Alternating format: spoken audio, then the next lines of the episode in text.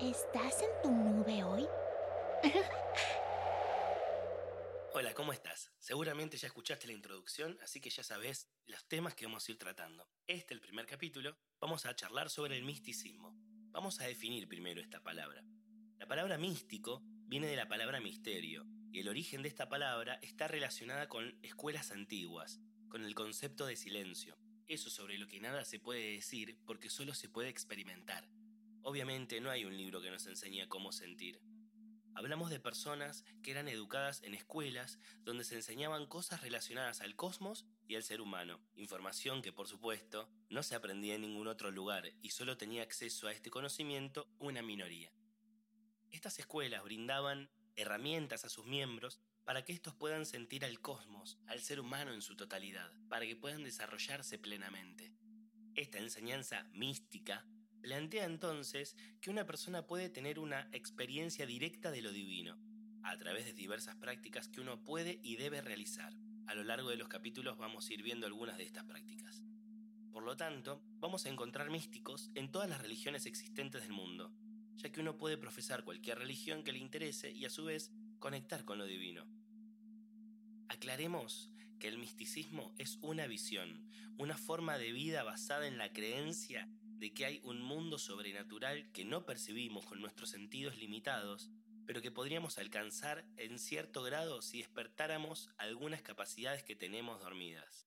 Repito, es una forma de ver la vida, basado en la creencia de que hay algo más que no percibimos, pero que podríamos alcanzar en cierto grado si lográramos despertar las capacidades que tenemos dormidas.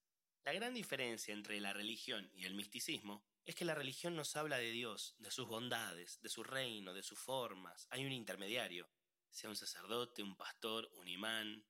En cambio, en el misticismo, somos nosotros sintiéndonos Dios. Básicamente, si queremos encontrar lo divino, debemos esforzarnos por ello. No existe el salir a correr solo los domingos y con eso esperar estar en forma si durante la semana me la paso comiendo flan con crema y de postre una milanesa al horno. Se trata de una forma de vida que uno debe llevar a cabo en el día a día. Uno debe estar practicando el misticismo siempre que pueda. De ese modo se va puliendo nuestra sensibilidad. Y de aquí la idea de este podcast.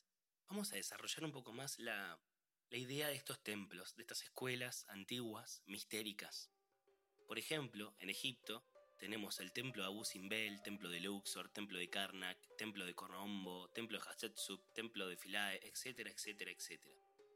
Estos templos tenemos que verlo como si fuera una escuela secundaria o primaria, secundaria, universitaria. Es como una escuela donde uno pasa a través de los años, cada año o cada proceso de aprendizaje por distintos templos, en los cuales el iniciado, o sea, la persona que está iniciándose en todos estos conocimientos, iba aprendiendo herramientas y conceptos nuevos que ayudarían a su persona, a su ser. Hay templos en Egipto, templos en México, templos en Perú. La mayoría de las civilizaciones antiguas y desarrolladas poseían este conocimiento. Ahora bien, ¿cómo es que pueden explicarme o enseñarme a desarrollarme como ser humano? ¿Qué clase de conocimiento me estaban dando? Como ejemplo, te puedo contar que una de las iniciaciones que tenían en uno de los templos egipcios era pedirle al iniciado que se arrojara a una pileta que había frente al templo Sumergido debía nadar por debajo del templo y salir por detrás del mismo. Claro, en medio del viaje, el iniciado debía salir a tomar aire, y al salir a la superficie, en medio del templo, lo hacía en un piletón donde estaba repleto de cocodrilos. Claro, imagínense la situación, salir en una pileta y encontrarse rodeado de cocodrilos. Muchos iniciados ante la desesperación querían salir por cualquier parte para no ser comidos, ni devorados, ni masticados por los cocodrilos. Y ahí es donde fracasaban. Porque esta iniciación se trataba ante todo de no desesperarse, de no tener miedo y sobre todo de no tener miedo a la muerte. Durante el año, en ese templo, se había practicado y se había teorizado y conceptualizado la idea de que no existe la muerte de que solamente es un paso de un estado de ser a otro estado de ser. Y si el iniciado realmente había comprendido eso y lo había vuelto carne, ¿cuál sería el peligro de estar en un piletón rodeado de cocodrilos si no existe la muerte? En todo caso, lo que debería haber hecho era mantener la calma, volver a sumergirse y encontrar un agujero diminuto por el cual podía seguir camino por debajo del templo y así salir del otro lado. Al mantener la calma y salir del otro lado del templo, el iniciado demostraba que había comprendido la lección de ese templo en particular, sobre todo el no tener miedo a la muerte, que conlleva el no desesperarse ante situaciones críticas. Claro, uno puede pensar, bueno, qué manera choqueante de comprobar esto, pero es la única manera que había. ¿Qué sentido tendría preguntarle teóricamente si tiene miedo a la muerte? La única forma o la única manera era comprobarlo. Y tiene que ver con lo que venimos hablando sobre misticismo. Misticismo tiene que ver con la experiencia y la vivencia de cada uno, no con la teoría. No sirve de nada la teoría en el misticismo.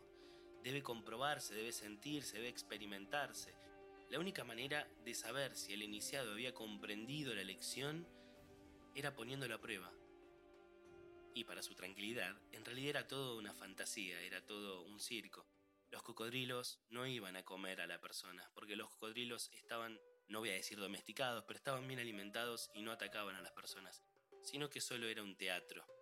Entonces el iniciado, una vez que aprobaba este grado, esta escuela, este templo, pasaba al siguiente templo y seguía aprendiendo, seguía desarrollándose, seguía creciendo como ser humano hasta que al final se convertía, en el caso de Egipto, en sumo sacerdote, que no era una responsabilidad menor, ya que eran los que asesoraban a los faraones. El mismo caso se da en México y en Perú, donde existen varios templos en los cuales los individuos se desarrollaban. Si les interesa, hay un documental realizado por el director Alan Stivelman que se llama Humano, que está gratuitamente en YouTube, en el cual él va a templos de Perú a iniciarse y a movilizar un poco a su ser. Pero ahora en lo que nos compete a nosotros. ¿De qué nos sirve saber todo esto? ¿De qué manera puedo integrar esta información? ¿De qué manera puedo traer todo este bagaje de conocimiento de Egipto, de Perú y de las escuelas antiguas mistéricas y del misticismo y del bla bla bla? Bueno, quiero proponerte entonces las primeras dos prácticas bien sencillas para que arranquemos a que vos te conozcas.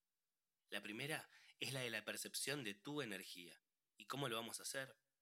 Te vas a sentar relajado o relajada en algún lugar, vas a cerrar los ojos, vas a ver que la espalda esté recta, erguida, y vas a inspirar por la nariz. Mantenés por unos momentos el aire y luego exhalas por la boca y todo con un ritmo lento, a tu ritmo, pero lento, relajado, tranquilo.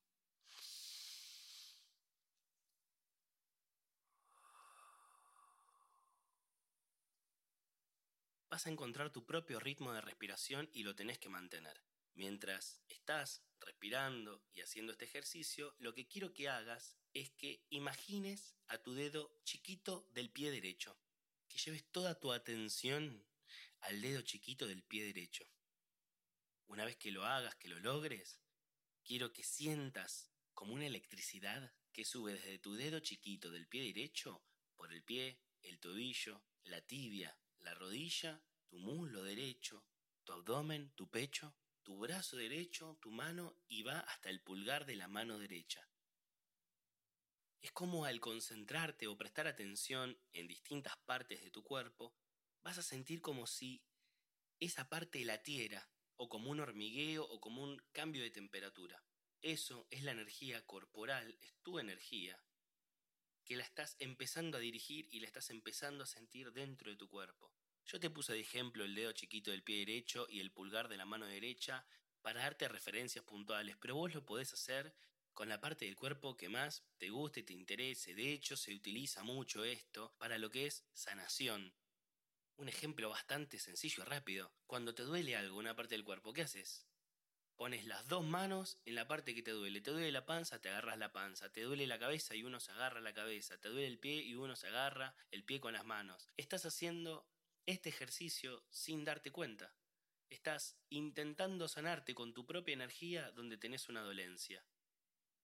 Entonces, si tenés alguna parte del cuerpo que te moleste o que te duela, puedes hacer este mismo ejercicio y llevar tu energía a esa parte del cuerpo y con la intención de sanarla. Bastante práctico, bastante sencillo, lo podemos hacer en cualquier momento del día, no hace falta ir a ningún lugar, simplemente estar relajados y tomarnos un momento. Ahora vamos a ir con la segunda práctica. Esta práctica la vas a hacer antes de dormir. Y con la respiración que ya aprendimos a hacer en la práctica anterior, vas a hacer lo siguiente. Una vez que estés en tu cama y realizando la respiración como ya vimos, vas a recordar todas las situaciones que viviste durante el día y que sentís o crees que no actuaste de la manera que debías actuar o que no respondiste de la manera que debías responder. Entonces, vas a ir a esa situación particular, vas a recrearla en tu memoria, en tu mente, y vas a verla en tercera persona, desde afuera, como si fuera una obra de teatro donde Vos sos un personaje y las otras personas que estaban en esa situación también lo son. Y la vas a ver de una manera objetiva. Y quiero que en ese momento pienses y analices y digas, bueno, lo podría haber solucionado de esta manera, podría haber actuado de esta manera, podría haber hecho tal o cual cosa y esto hubiese sido mejor y no hubiese generado tal discusión, tal problema. Entonces lo que vas a hacer es solucionar y recrear nuevamente esa situación, pero con la actitud o con la palabra o con las maneras que crees que habría sido mejor para solucionarlo. Y una vez que tengas eso en la cabeza, puedes pasar a otra situación del día o a otra situación de cualquier otro día. Siempre es bueno realizarla y la vamos a volver a ver esta práctica en otro capítulo. ¿Qué beneficios nos brinda esta práctica? Esta práctica lo que nos da es una manera de que al presentarse situaciones similares en el futuro, ya vamos a responder de una manera no nociva, de una manera sana, de una manera donde no se desarrollen más problemas, donde no nos traigan un desgaste. Es una forma de programarnos para tener respuestas sanas, que al terminar el día no nos quedemos con, uy, mirá lo que pasó, me peleé con mi hermano, me peleé con mi jefe, me peleé con mi hijo, me peleé con mi pareja. De esta manera vamos a ir mejorando en el día a día nuestras relaciones con las personas. Cerremos este capítulo. ¿Qué es un místico? Es una persona que mediante la experiencia se relaciona con lo divino. Hasta el próximo capítulo. ¿Estás en tu nube hoy?